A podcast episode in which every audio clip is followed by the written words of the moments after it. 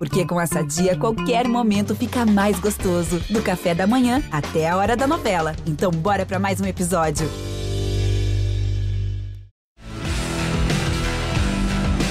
Na ponta dos dedos! Hora de velocidade no GE. Globo está começando mais um episódio do Na Ponta dos Dedos, o seu podcast para você que é apaixonado por velocidade. Vamos falar de Fórmula 1. Tivemos o GP da Turquia nesse fim de semana. Tivemos também uma prova movimentada na Porsche Cup Brasil, duas etapas no mesmo fim de semana, o campeonato também na reta final. Apresentando os nossos convidados. Primeiro, ele que é o nosso sócio proprietário aqui do Na Ponta dos Dedos. Pode soltar a vinheta. Rafael Lopes.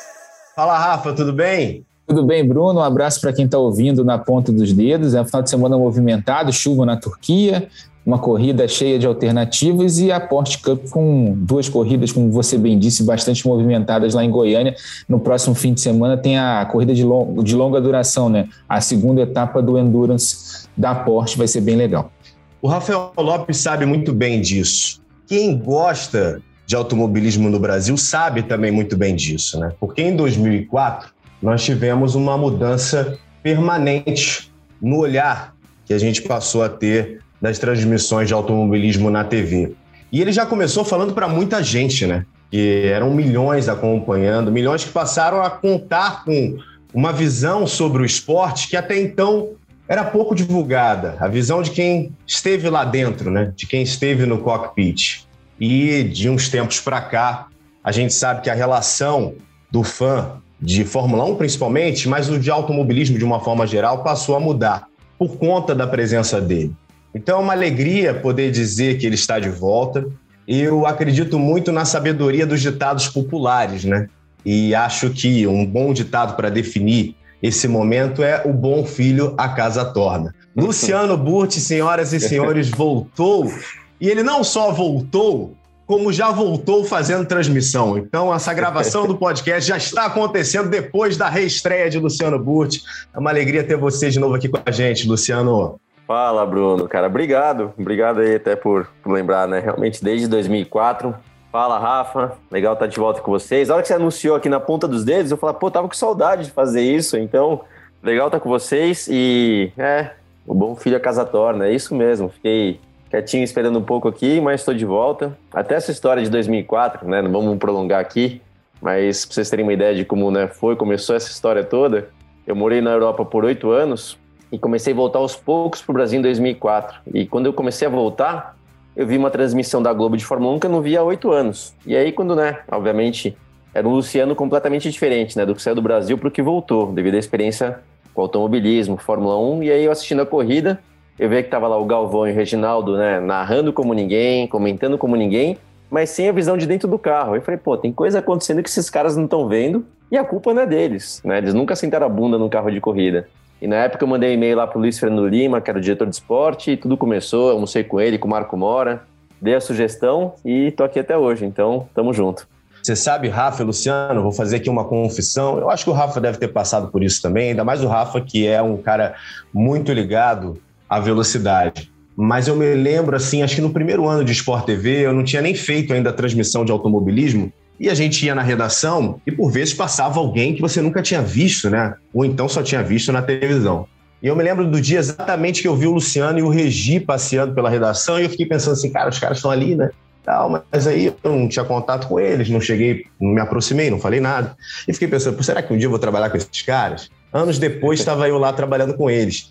E quando eu falei aqui sobre o Luciano no início, sobre essa questão das pessoas olharem de uma maneira diferente, eu acho que para quem comunica o esporte, a, a, nossa, o nosso objetivo final é justamente fazer com que quem está acompanhando a transmissão não só se emocione, obviamente, porque há disputa, há o esporte ali, mas que ele entenda, né? Porque se você não entender, você não gosta. E eu acho que esse foi o papel do Luciano desde então, ajudar a construir né, novos fãs de Fórmula 1. A geração que veio depois da entrada do Luciano nas transmissões certamente foi de alguma maneira influenciada por ele. Então, meus amigos, para a gente começar o nosso papo agora sobre tudo que aconteceu no fim de semana, Rafa, nós tivemos a décima vitória do Bottas. Lembrando naturalmente que aconteceu no classificatório, o Hamilton não só foi o mais rápido, mas conseguiu o recorde da pista lá de Istambul. Só que o Hamilton estava punido, tinha feito troca nos componentes da unidade de potência, perdeu 10 posições, teve que largar em 11 e o Bottas largou na frente. Não só venceu a prova, Rafa, mas também fez a volta mais rápida, o chamado hat-trick do finlandês. Exatamente, Bruno, e legal porque no ano passado, nessa corrida da Turquia, o Bottas rodou seis vezes, né, numa situação de pista bastante parecida, com pista úmida. Tudo bem que o asfalto no passado estava bem mais escorregadio do que o desse ano, mas ainda assim ele conseguiu dar a volta por cima 376 dias depois de vencer a última corrida dele, que foi justamente no ano passado no Grande Prêmio da Rússia, uma corrida bastante consistente dele, é, dominou do início ao fim, é, não foi ameaçado, coisa que eu já achava que o Bottas não era mais capaz de fazer, né? Ele está fazendo uma temporada bastante abaixo do que a gente espera dele, é, e agora na Turquia ele conseguiu ter um bom desempenho. E tanto é que o Max Verstappen ali se contentou com a segunda posição, viu que não dava para chegar no Bottas, viu que o Hamilton também estava tendo problemas em se recuperar ali. Teve a questão da tática, daqui a pouco a gente fala. Mas uh, o Verstappen chegou em segundo e com isso abriu seis pontos no campeonato. Mas acho que o grande nome do fim de semana foi sim o Valtteri Bottas. Pois é, Luciano, agora faltando seis corridas e seis pontos de diferença. O Verstappen conseguiu marcar oito pontos a mais do que o Hamilton. Nós tivemos uma polêmica que fez até com que o Hamilton fosse às redes sociais para falar né, sobre a história das estratégias da Mercedes em relação ao pit stop do Hamilton. Muita gente falando que esse pit stop poderia ter acontecido antes, para que ele tivesse tempo de buscar as posições na pista, algo que não aconteceu e o Hamilton terminou na quinta posição com o Verstappen marcando oito pontos a mais, porque a gente fala naturalmente do que aconteceu com o Bottas, né, Luciano? O Bottas voltando a vencer, mas nesse momento todas as atenções estão voltadas para essa polarização da Fórmula 1 entre os dois, entre Verstappen e Hamilton, e no final das contas, essa diferença nesse momento é de seis pontos. Bruno, você vê, até para voltar um pouquinho no que também o Rafa comentou sobre o Bottas, você vê como tem a questão, e não é o Bottas que tem nenhum problema não, tá? Isso faz parte do esporte, de qualquer esporte, de ququalquer ser humano, na verdade, né? Que é o lado psicológico, a pressão psicológica. Você pode ver que o Bottas, né, realmente não vem andando tão bem. Depois que ele anunciou que estava sendo no ano que vem ele estará na, na Alfa, meio que saiu um peso do ombro, tipo, ó, meu, já saí, tenho que curtir agora. Pode ver que ele começou a andar melhor, tá? No, nas corridas seguintes ele andou muito melhor. E nessa que ele largou na frente, sem o Hamilton ali no seu encalço, ele fez uma baita corrida. Pode ter certeza que se o Hamilton tivesse ali em segundo, já até por questão de ordem de equipe ou não, não importa, mas ele, ele sempre vai balançar. É uma coisa que é, quem andou ao lado do Schumacher sabe disso, né? Quem andou ao lado do Senna sabe disso. Então, é, tem um lado psicológico que o cara realmente começa a guiar pior do que do que ele mesmo. Isso já aconteceu para mim, já aconteceu para. Vou te falar, cara. Acho que não tem um piloto que não tenha passado por isso. Então, ele, ele fez uma baita corrida e o que você falou também, na questão da, do resultado final, da polêmica do, do, do, Hamilton, né? Se devia ter parado. Eu assistindo a prova ali, eu falei, meu, esse cara não tem que parar. Dá para ir até o final com esse mesmo pneu. Só que sentado no meu sofá é fácil falar isso, porque tá todo mundo criticando. Realmente ali ele teria chegado é, em segundo, né? Provavelmente, é, sem grandes dificuldades, mas eu vou te falar, vamos lembrar do, do, que aconteceu em Silverstone, né, com aqueles estouros de pneus, tudo bem que era pneu de pista seca e tal, a equipe tem uma baita responsabilidade. É uma equipe grande, não é só uma equipe grande de corrida, é a Mercedes. Então, tem uma questão também que envolve a Pirelli. Eles devem ter um certo protocolo de cuidar dos pneus, porque se o Hamilton não para, né, tá ali na briga com o campeonato e de repente, faltando duas voltas, estoura aquele pneu, todo mundo já tá falando que a Mercedes é irresponsável, que o estrategista, o James Vowles, é burro, que o Hamilton devia também ter se preocupado com o campeonato. Então, é muito fácil julgar depois da bandeirada, mas é, considerando tudo que eles estão né, carregando aí de disputa pelo título, faz sentido a estratégia que eles fizeram. Não foi, né, olhando de novo para quem está de fora, talvez o, aquele, aquela emoção de arriscar, não arriscaram, mas faz sentido para o campeonato. Há uma discussão, né, Rafa, sobre erros ou não erros em relação às estratégias, mas a gente começa falando sobre previsão de temperatura e previsão de chuva, né? Porque acho que aí foi o primeiro erro. Havia expectativa da chuva estar presente no fim de semana, mas que durante a prova ela não estivesse presente. Que a gente provavelmente uma condição de pista mais seca, algo que não aconteceu, inclusive até frustrando muito provavelmente o Hamilton que saiu lá atrás e tinha expectativa naturalmente numa pista mais seca, buscar as suas ultrapassagens, se aproximar de quem estava lá na frente, Rafa. É, e por, por, incrível que pareça, né, a gente sempre brinca que na chuva o piloto né, e as corridas têm mais ultrapassagens, mas no caso do Hamilton, uma pista seca para ele se recuperar na, na, Turquia seria muito mais seguro. Por exemplo, aquela, aquela, disputa que ele teve no início da corrida com Yuki Tsunoda. Ele foi com todo cuidado ali para tentar passar o japonês. Você não sabe o que, que ele ia fazer. É um piloto que está no primeiro ano dele, que bateu muito nessa temporada. Então você vê que ele tomou todo cuidado e estudou bastante ali para fazer a ultrapassagem, perdeu um tempo, mas foi um tempo para é, justamente não colocar nada em risco do campeonato. E sobre a estratégia, e claro, a pista, a previsão de chuva, né, olhei no sábado à noite, era de 50%. Ela teve 90% no início da semana, já era esperado que a pista fosse estar seca no domingo e realmente choveu antes da largada. E como a temperatura estava baixa, em torno de 17 graus lá e 19 na pista, a pista não secou a pista ficou úmida até o fim da prova, tanto é que todo mundo usou intermediário até o fim da prova. O Vettel até tentou colocar o pneu de pista seca e aí foi um desastre, né? Rodou algumas vezes, foi para fora da pista, teve que voltar aos boxes na volta seguinte.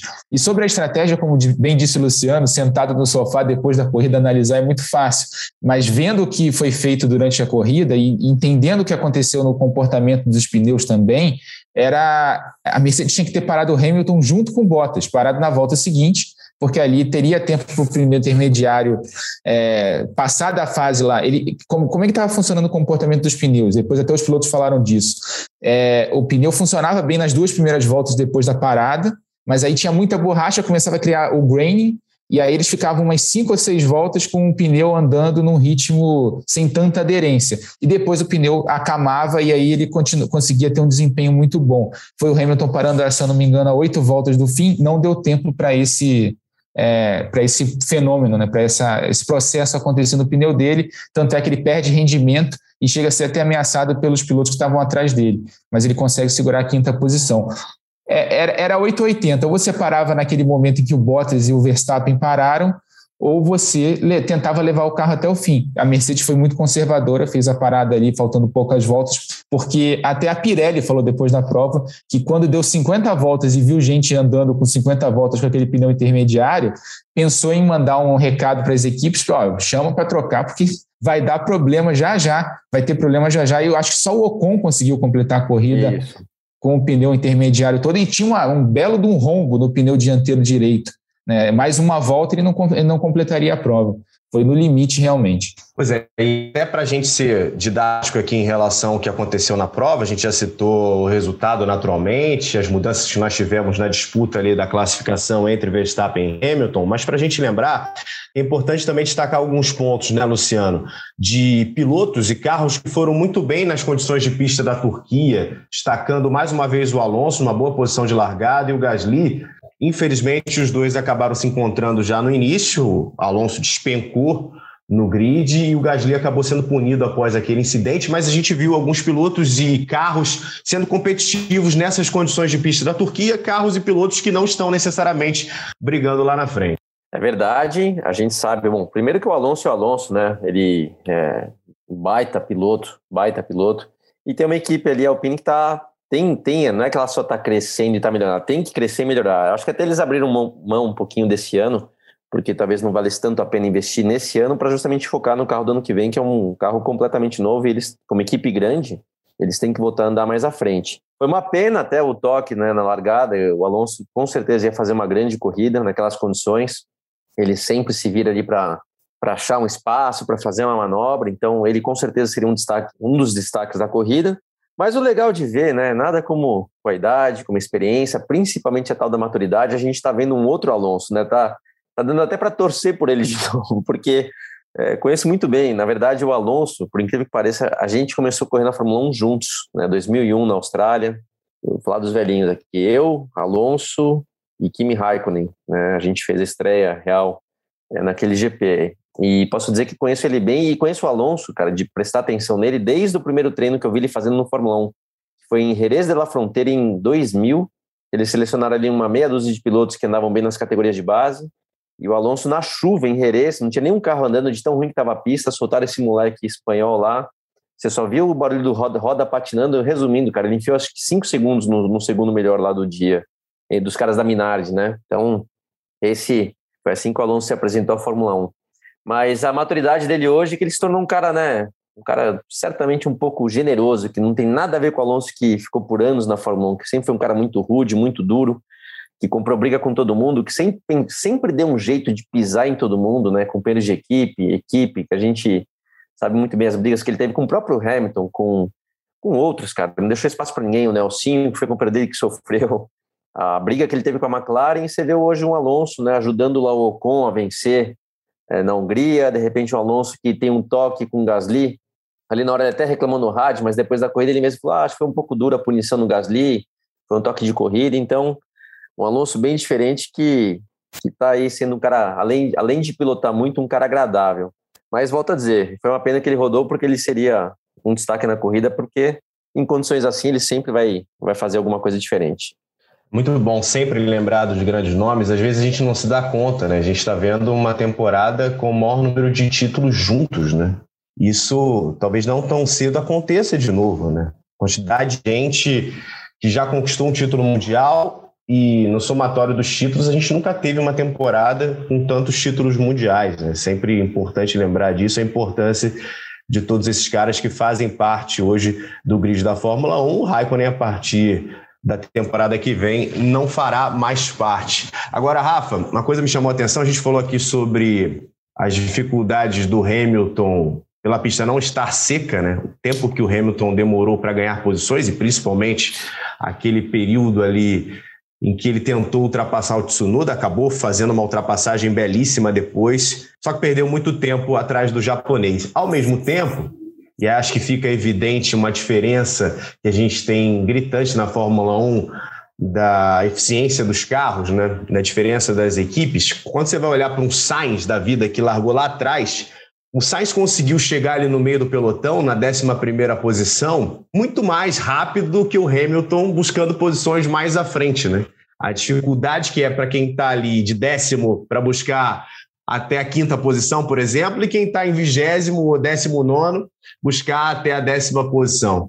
Aí o Sainz ainda tinha chance de conseguir mais alguma coisa, ele terminou na sétima posição na corrida, e ele só não terminou um pouquinho mais à frente porque a Ferrari errou no pit stop dele, né? Demorou bastante até na troca de pneus, ele poderia ter chegado ali em quinto, de repente quarto, ele estava bem na corrida, uh, fez uma boa primeira parte, mas é isso, a diferença de desempenho das equipes que andam lá na frente, né? Você tem Red Bull e Mercedes no primeiro pelotão, logo depois Mercedes e Ferrari, aí vem Alpine, Aston Martin, Alpha Tauri, né? Essa diferença dessa, desses dois primeiros pelotões, eu diria, de McLaren e Ferrari é, e Red Bull e Mercedes é grande em relação ao resto do pelotão. Depois está tudo muito embolado.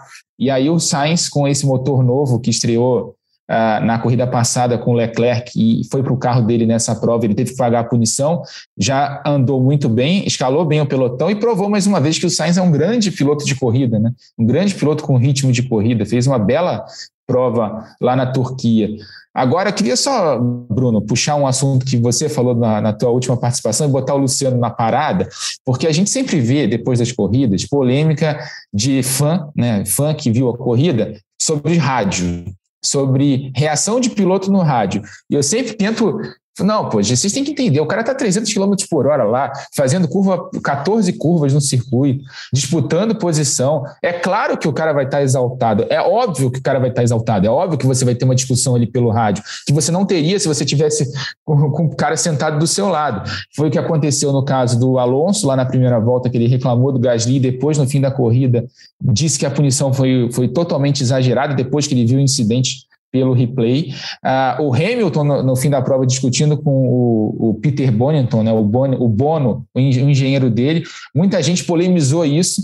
Cara, isso é normal, gente, pelo amor de Deus, né? Você discute pelo rádio, depois chega lá, senta na reunião, entende os dados e está tudo certo. É, não sei o, que, que, você, o que, que você pode falar, Luciano. Você que é um cara que sentou lá no cockpit sabe o quão complicado é isso, né? Rafa, é, é bem o que você falou sobre meu. Não dá para querer julgar né? Esse negócio também de as pessoas quererem ficar dando opinião, é, é, julgar os outros é muito fácil e eu acho muito errado, porque não dá para comparar. vou até falar do Hamilton, tá? Que você também lembrou dele ali. Ele, ele sempre soa um pouco agressivo no rádio. E, e na hora que você tá, vamos lá, na Turquia ainda, que é uma pista super difícil fisicamente, você está ofegante. Vou dar só um exemplo. Só o fato de você ter que respirar para falar e se desconcentrar ali um pouquinho do que você está fazendo, já te deixa meio ansioso, já te deixa com um pouco de bronca, sabe? Você não queria, você queria estar tá focado só no teu, na tua tocada. Então não vai sair uma, uma não tem como falar, ó, o, o Bono, veja bem, cara, eu acho melhor pensando bem aqui que você poderia considerar, cara, não tem como. Você vai preto no branco, vai na paulada e você tá realmente com a adrenalina em alta, você está com o teu batimento ali em alta, com o teu esforço físico em alta, tua atenção, você não pode ir naquela pista, então você não pode cometer um errinho que você vai para fora, tá tudo em alta, não tem como você falar da melhor maneira. E o engenheiro de Fórmula 1, cara, esse cara não começou na Fórmula 1 ontem, ele veio de categoria de base, ele sabe o que é correr de carro. Então, aquela comunicação para que a gente, né, quando a gente recebe em casa, que aliás é um, foi um grande ganho da Fórmula 1, imagina, lembra como é que era a gente tinha que deduzir algumas coisas e hoje a gente sabe de tudo, praticamente, tudo não, mas praticamente tudo que está acontecendo. Então, é muito legal essa questão do rádio, mas essa é a comunicação.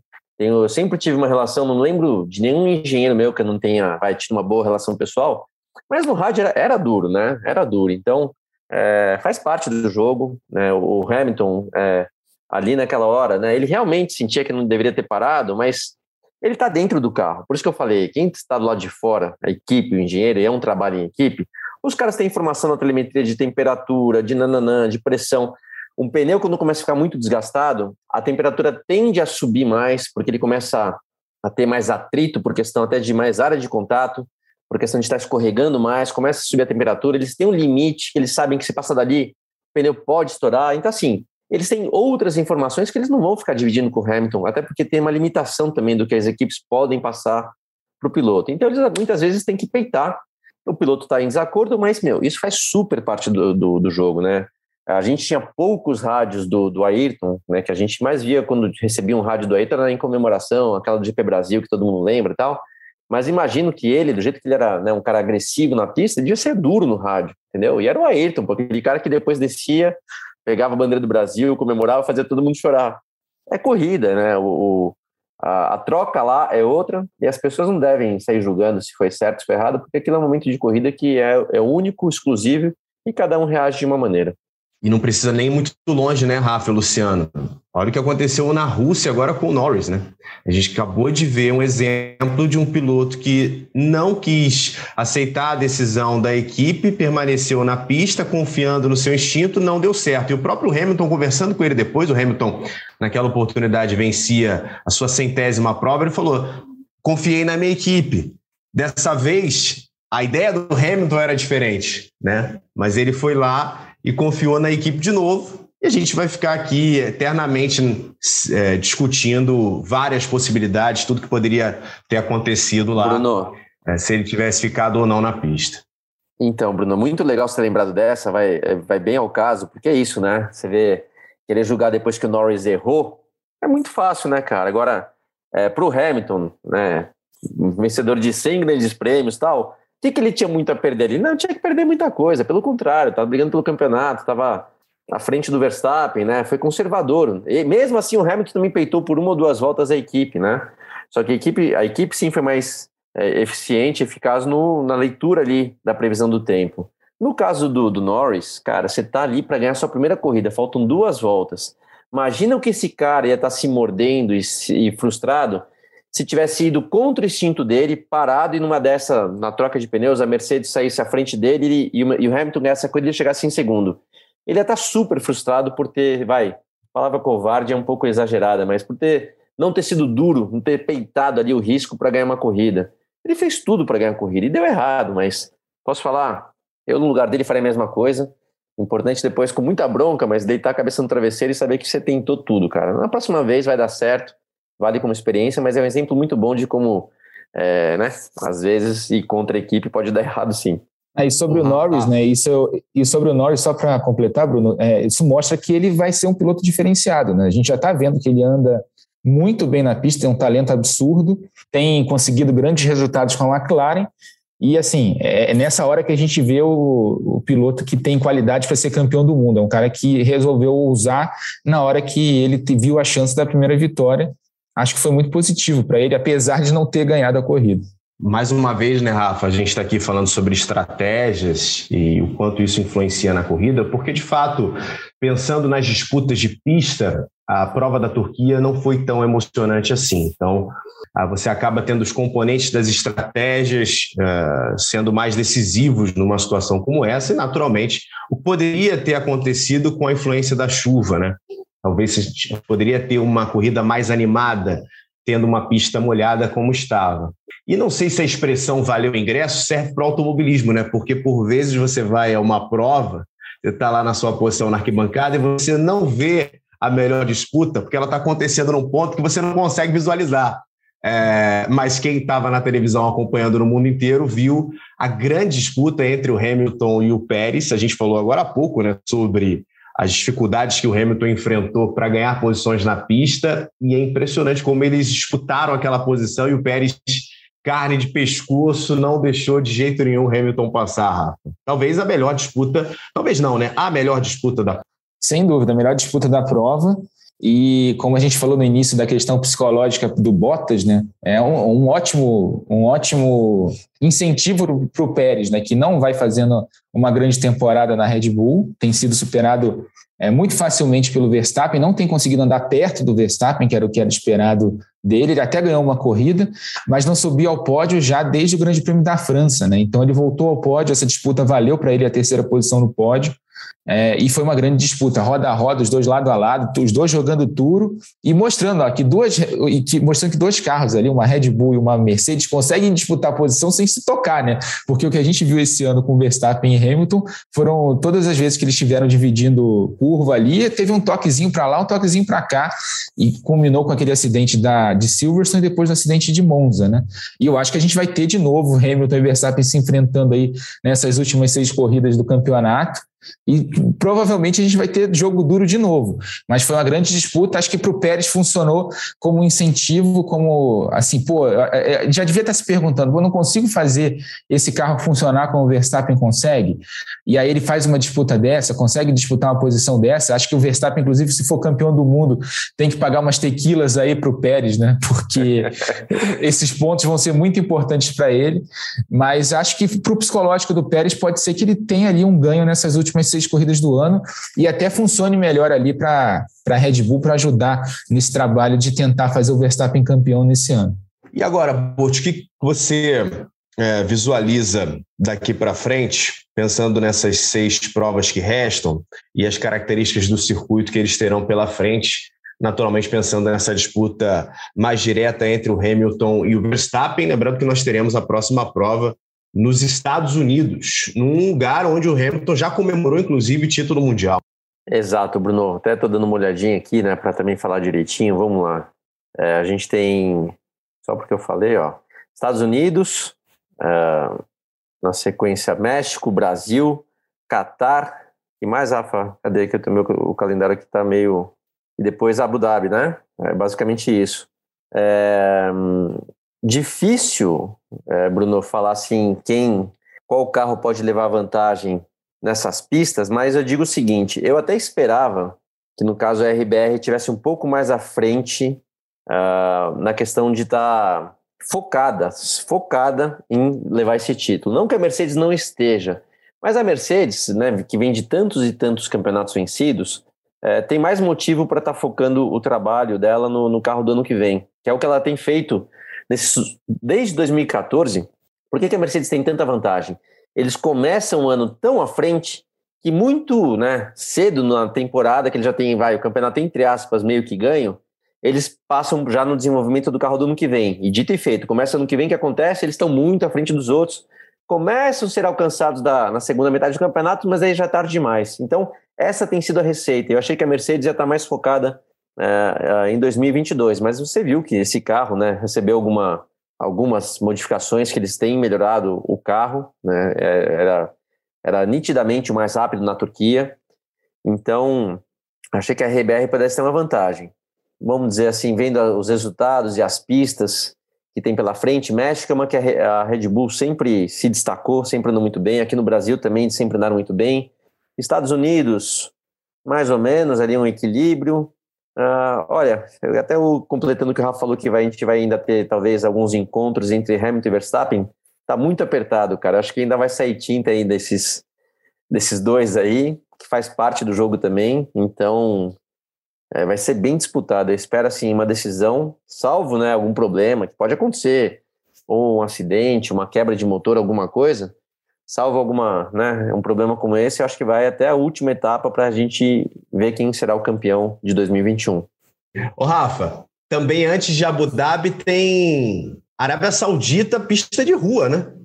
Que não está pronta ainda, né? Eu estava vendo agora os vídeos das obras, está bem atrasada a obra. Claro que vai ter o Grande Prêmio, eles estão botando muito dinheiro na Fórmula 1 para não ter essa corrida nesse ano, ah, vão botar, fazer obra toque de caixa nessas últimas semanas aí antes da corrida para ter a corrida.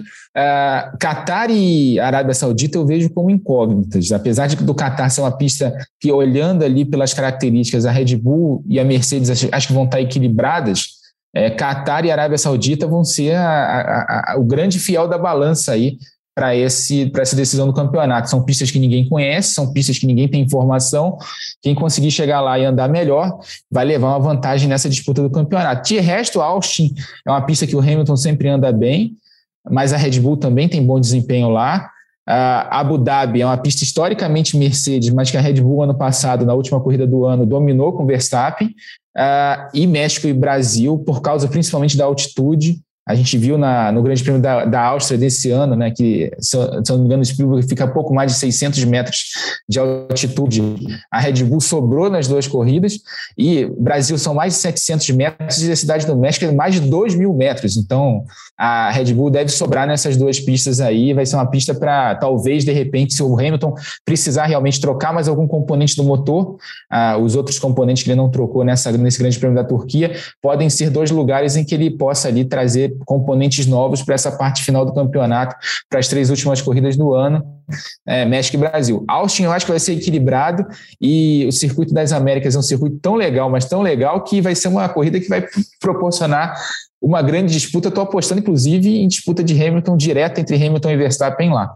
Agora, Luciano, além disso, pensando em Abu Dhabi, que não costuma ter uma prova das mais animadas, e mais uma vez vai encerrar o campeonato. Só que há um esforço nesse momento, a gente não sabe como os carros de Fórmula 1 vão se comportar depois disso.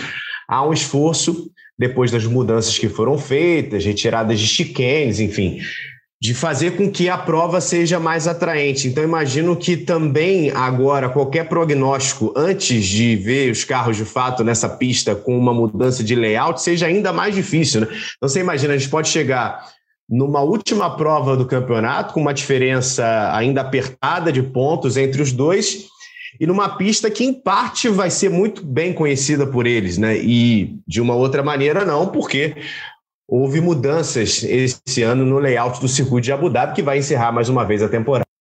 Bem lembrado, Bruno, até porque eu fui para Abu Dhabi algumas vezes, andei pela pista, conheço a pista, e vou te falar, meu, disparado o autódromo mais lindo do calendário, lindo, maravilhoso, as arquibancadas, a cobertura, o circuito, os boxes, maravilhoso.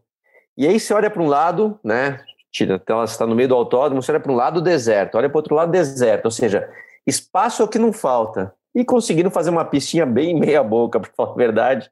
É, e agora estão tentando arrumar um jeito, porque, né? Acho que salvo o ano passado mesmo, a gente teve uma corrida boa e disputada lá, que é assim, não é regra do jogo, né? Geralmente as corridas são muito chatas, ninguém passa ninguém. O Alonso deixou de vencer um campeonato lá porque justamente ficou preso atrás do Petrov e não passava de jeito nenhum. então, assim, tomara que funcione. Eu concordo que ninguém vai ter certeza absoluta de como vai ser a pista, mas não chega a ser uma Arábia Saudita, não, que é uma pista completamente nova, né? Hoje em dia, com telemetria e tal, ele já conhece o tipo de asfalto, já conhece o tipo de relevo. As telemetrias funcionam muito bem para preparar todos né, para essa primeira chegada nessas, com essas alterações. Então não vejo assim dos maiores problemas. É, mas vamos ver, tomara que funcione pelo menos, né? Para a gente ver disputa, ultrapassagem, de repente quem larga na frente não vencer a prova, que lá geralmente quem larga na frente vence. Então tomara que funcione dessa vez. Mais seis provas e seis pontos separando Verstappen e Hamilton. A gente vai abrir um espaço agora no fim desse episódio para falar sobre as disputas na Porsche Cup Brasil. Nós tivemos duas etapas desse fim de semana em Goiânia. A categoria vai voltar a Goiânia no próximo fim de semana com transmissão dos canais Sport TV, a transmissão no Sport TV 3 sábado a partir de uma hora, só que com a disputa do Endurance. A prova que vai ter aproximadamente três horas de duração, e nós tivemos, no fim de semana que passou, etapas de sprint com mudança. O Luciano estava, inclusive, na transmissão, com mudança, né, Luciano? Ah, na liderança do campeonato, o Miguel Paludo chegou como líder e agora Marçal Miller lidera a carreira, que é a principal disputa dentro da Porsche Cup. É, o Paludo sempre tem aquela receita, né? Ele já venceu vários campeonatos, daquela receita de não cometer erros, de abrir mão da vitória, pensando na pontuação. Mas nessa etapa ele acabou tendo um toque ali que, pelo que eu vi nas imagens, furou o radiador, aí teve que abandonar a primeira corrida no sábado, e com isso ele perdeu a liderança. No domingo também não foi uma corrida das melhores para ele. A classificação foi com chuva, uma pista que foi secando, então deu uma bagunçada ali no grid. E ele perdeu a liderança, mas está tá em aberto ainda. É, o Alceu Feldman, né, eu acho que era o mais rápido ali na pista, nas duas, em ambas as corridas, mas não conseguiu a vitória, mas ali também tem uma pontuação para poder brigar pelo campeonato. O Enzo Elias, né, que é um molecão aí da categoria, venceu no domingo, também tem, tem chances nessa briga. Então o campeonato está embolado. A Porsche é sempre muito disputada e vai ser uma briga boa em Interlagos. Ô, Rafa, demos sorte para o Enzo, hein? Teve aqui com Exato. a gente semana passada e venceu. Exatamente, né? E ganhou a corrida de domingo. Ah, o campeonato, como disse o Luciano, está bem equilibrado. A gente tem o Marçal com 156, o Werner com 152, o Miguel com 147, o Alceu com 145 e o Enzo com 134. Né? O campeonato da carreira vai ser decidido em Interlagos. Uh, o, o, o, Luciano falou do, do Miguel, né? O Miguel é muito forte sempre em Interlagos. Ano passado ele ganhou quase todas as corridas disputadas lá. Nesse ano também já ganhou a corrida em Interlagos. É um piloto que a gente tem que ficar de olho nessa decisão do campeonato, sim. Uh, mas é uma corrida que promete bastante na, na, corrida de sprint. Vai ser na preliminar da Fórmula 1. É, e assim, qualquer acidente lá, ao contrário das outras etapas, eles não têm os boxes lá. Tudo bem que a oficina da Porsche fica a menos de um quilômetro do, do Autódromo de Interlagos, mas é sempre mais complicado nas etapas em que a Porsche corre como preliminar da Fórmula 1, da questão logística, de entrada de peça e por aí vai, é sempre mais complicado para eles trabalharem. Então, um acidente na prova, na primeira prova do fim de semana pode ser complicado aí para quem vai correr na corrida de domingo, que vai decidir realmente o campeonato. E tem dois descartes, né? Os dois piores resultados são descartados, e com isso o campeonato está completamente aberto, está todo mundo na briga. E com uma novidade, Luciano, tivemos o um anúncio do Sérgio Sete Câmara, que vai correr pela primeira vez com os carros de turismo, né? Depois de muito tempo, o Sérgio até falou sobre isso nas redes sociais, depois de muito tempo está voltando a correr no Brasil, ele vai fazer uma dupla com o Pedro Boésio, nos carros com os motores 4.0. A prova de endurance tem esse aspecto que é muito legal também, além das disputas na pista, normalmente é a oportunidade que a gente tem de ver pilotos que não costumam participar dos campeonatos no Brasil de forma ah, mais recorrente, não são aqueles pilotos que estão em todos os finais de semana correndo nas pistas aqui do Brasil, e nomes importantes que fazem sucesso lá fora, que correm em corridas e categorias importantes mundo afora, a oportunidade que eles têm também de experimentar carros novos, como vai ser o caso do Sérgio Sete Câmara, um ingrediente a mais aí para a transmissão do sábado. Olha, Bruno, eu já passei por essa experiência que o Sérgio vai passar. Eu deixa eu lembrar aqui agora para lembrar o ano que vai ser difícil. É, eu, eu deixa eu lembrar. Ah, 2000. Em 2000 eu era piloto de teste da Jaguar de Fórmula 1. Acabei fazendo uma corrida aquele ano, mas né, porque o Ed Vine passou mal. Mas eu sempre falo, minha estreia de verdade foi em 2001 na Austrália. Mas vamos lá. Ah, e pensando justamente em 2001 que eu iria correr, a equipe já sabia que eu iria correr eles me convidaram para fazer o GP de Mônaco de Porsche, na Porsche Cup, porque, cara, Mônaco é Mônaco, você tem que né, saber é, como é que é a pista, né? Uma coisa é você passear em Mônaco, eu morei lá por dois anos e meio, mas não tem nada a ver. A hora que você monta a pista e vai andar de carro de corrida é uma outra história. E eu sentei no Porsche, cara, em Mônaco, ou seja, foi mega difícil, porque é, fazer essa transição do Fórmula pro carro de turismo é muito difícil, é uma outra tocada, é um carro que mexe muito, né? Tem muita transferência de peso, né? Então é aquele carro que movimenta muito, a suspensão é macia. Um Fórmula, cara, é uma coisa completamente diferente. E eu lembro que eu penei lá, até vou me lembrar, na última volta, tava ali, sei lá, não vou lembrar, tava entre os 10, mas aí um cara experiente, que eu não lembro o nome, o cara tentou não deixar eu passar, me fechou, a gente deu uma baita pancada, destruiu o carro, ou seja, deu tudo errado. Mas essa transição é difícil. O Sérgio, tudo bem que é uma pista que ele conhece, né? Goiânia, obviamente, deve ter andado lá, é, mas ele vai, ele vai penar um pouco, porque não, não é fácil, não. Estava até falando sobre isso, né, Rafa? Acho que desde a Fórmula 3 em 2014 que ele não tem a experiência de correr lá em Goiânia. E uma novidade para essa prova do Endurance. Lembrando que essa é a segunda etapa do Endurance no calendário da Porsche desse ano. Já tivemos uma prova, essa é a segunda, e o campeonato só vai terminar em dezembro. O campeonato do Endurance ele termina depois do campeonato de sprint, que vai terminar junto com a Fórmula 1, né? Vai correr no fim de semana da Fórmula 1, como sempre acontece com os carros da Porsche. É, Endurance termina no, no final de semana de 5 de dezembro, lá em Interlagos, né? Corrida de 500 quilômetros, que aí não vão ser duplas, vão ser trios, né? Porque a corrida é um pouco maior. É, é, um evento especial que a Porsche faz no fim do ano também, com donos de Porsche indo lá fazer, andar na pista também. É a festa que eles fazem no fim de semana de 5 de dezembro, decisão do campeonato da, da Endurance, é a, é a, cereja do bolo. E essas corridas são muito legais, porque você, você tem vários pilotos de outras categorias participando, você tem vários pilotos da Stock participando, Thiago Camilo, Cacá Bueno, Ricardo Maurício, está todo mundo lá correndo. Uh, você tem os caras que correm regularmente na categoria também participando. Então, é uma festa bem legal e as corridas normalmente são decididas no fim, né? Você teve uma grande. Você tem muito da questão da estratégia, mas como os carros são iguais, né?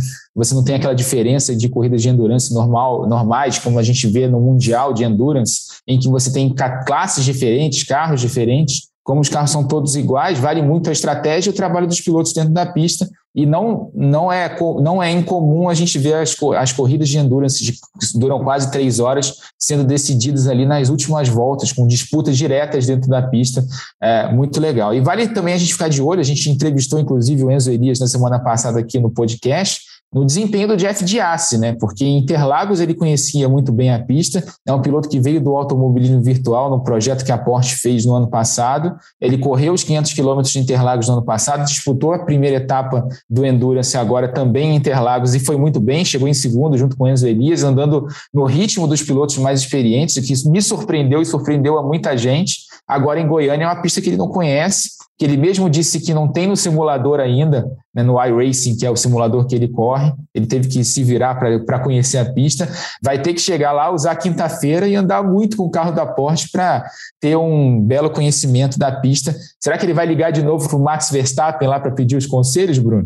Eu estava pensando nisso, né, Burt? Porque o, o Jeff Diaz, que corre com o Max Verstappen no automobilismo virtual, e ele já esteve aqui com a gente, falou sobre o contato que ele tem com o Max, e manda mensagem, às vezes o Verstappen na madrugada lá na Europa ainda assim responde o que ele pergunta. E nesse fim de semana agora, não tem prova da Fórmula 1, né? Talvez o Verstappen tenha um tempo maior para também auxiliar o Jeff para que ele tenha um bom resultado na prova de endurance. Pois é, mas eu vou te falar que é, o Verstappen é o Verstappen, mas de carro de turismo também não é muito a praia dele, não. Tem outros pilotos lá para ele conseguir umas dicas melhores. O pessoal que está ali pela Porsche mesmo, tem muita gente boa lá que ele pode pegar umas dicas boas, pode ter certeza. Meus amigos, agradecendo vocês aqui a mais uma participação no episódio. Luciano, é muito bom ter você de volta com a gente aqui no podcast, também a partir de agora de volta nas transmissões dos canais Sport TV. O Luciano e o Rafa estarão juntos na transmissão de sábado da Porsche. Valeu, Bruno, obrigado. Vou te falar uma coisa, cara. É, é muito legal assim quando a gente trabalha com, com um grupo que está unido, sabe? Eu, eu, eu vejo né, o tempinho que eu fiquei fora, quando falei, ó, oh, pessoal, tô indo, todo mundo é, mandou mensagens muito legais, e, e você sabe quando é da boca para fora, né? E agora que eu tô voltando também, a maneira que vocês estão me recebendo, assim, com carinho e tal, é muito legal. O Rafa, a gente ficou se falando aí por muito tempo, é, de qualquer maneira, mas, né, que, que eu não tive muito tempo de convivência, porque são, são 16 anos de Globo, mas alguns, né, você mesmo, Bruno, você é mais recente, você é novinho, né, cara, não é velhinho que nem eu, então a gente não teve muito tempo junto, mas o pouco tempo que a gente teve, assim como outros, a gente criou uma, uma bela parceria. Então, muito legal, um prazer estar de volta, principalmente por conta desse, dessa equipe que a gente tem no automobilismo. Muito legal. Valeu, abraço a todos aí. Valeu, Luciano. Uma alegria ter você de volta. Rafa, semana que vem tem mais episódios do Na Ponta dos Dedos para a gente repercutir naturalmente o que vai acontecer no sábado na prova do Endurance com transmissão do Sport TV 3. Mais uma vez, lembrando, uma da tarde, né, Rafa? Uma da tarde. É, vai ser bem legal essa corrida de endurance e na outra semana a gente também tem a prévia do Grande Prêmio dos Estados Unidos, que pode ser um grande prêmio que vai decidir aí o campeonato da Fórmula 1. Só para encerrar, falar do Luciano, a gente se fosse falando ali no tempo que ele ficou fora é, daqui da casa, mas é, eu digo da minha alegria de ter ele de volta. A gente começou a trabalhar mais diretamente. Eu, antes eu tinha mais uma relação de de vez em quando ligava para ele quando era repórter do site para pegar uma, uma outra aspa dele, né, uma outra fala dele sobre alguma, alguma polêmica da Fórmula 1, quando ele foi piloto da Stock Car, a gente se encontrava nos autódromos lá, na relação jornalista-piloto, mas a, a partir de 2012, quando eu fui para a TV, a gente começou a ter uma relação mais próxima e digo com maior felicidade que é a volta, é, a volta de um amigo para cá, né? É muito legal você ter um amigo de volta. E Burt, seja bem-vindo, vamos estar juntos na transmissão sábado. Vai ser um prazer de novo estar contigo, é, dividindo o microfone de uma transmissão do Sport TV. Valeu, tamo junto. E tomara que essa pandemia acabe logo e a gente possa voltar aos autódromos, a gente possa rever a galera que a gente não vê há tanto tempo, né? Parece que faz um século que essa pandemia que não passa, mas se Deus quiser, tudo vai melhorar. Agradecendo demais o Rafael Lopes, ao Luciano Burti. Lembrando que esse podcast tem edição da Raíra Rondon, tem a coordenação do Rafael Barros e a gerência do André Amaral. Velocidade nos canais Globo. Emoção na pista. Na ponta dos dedos.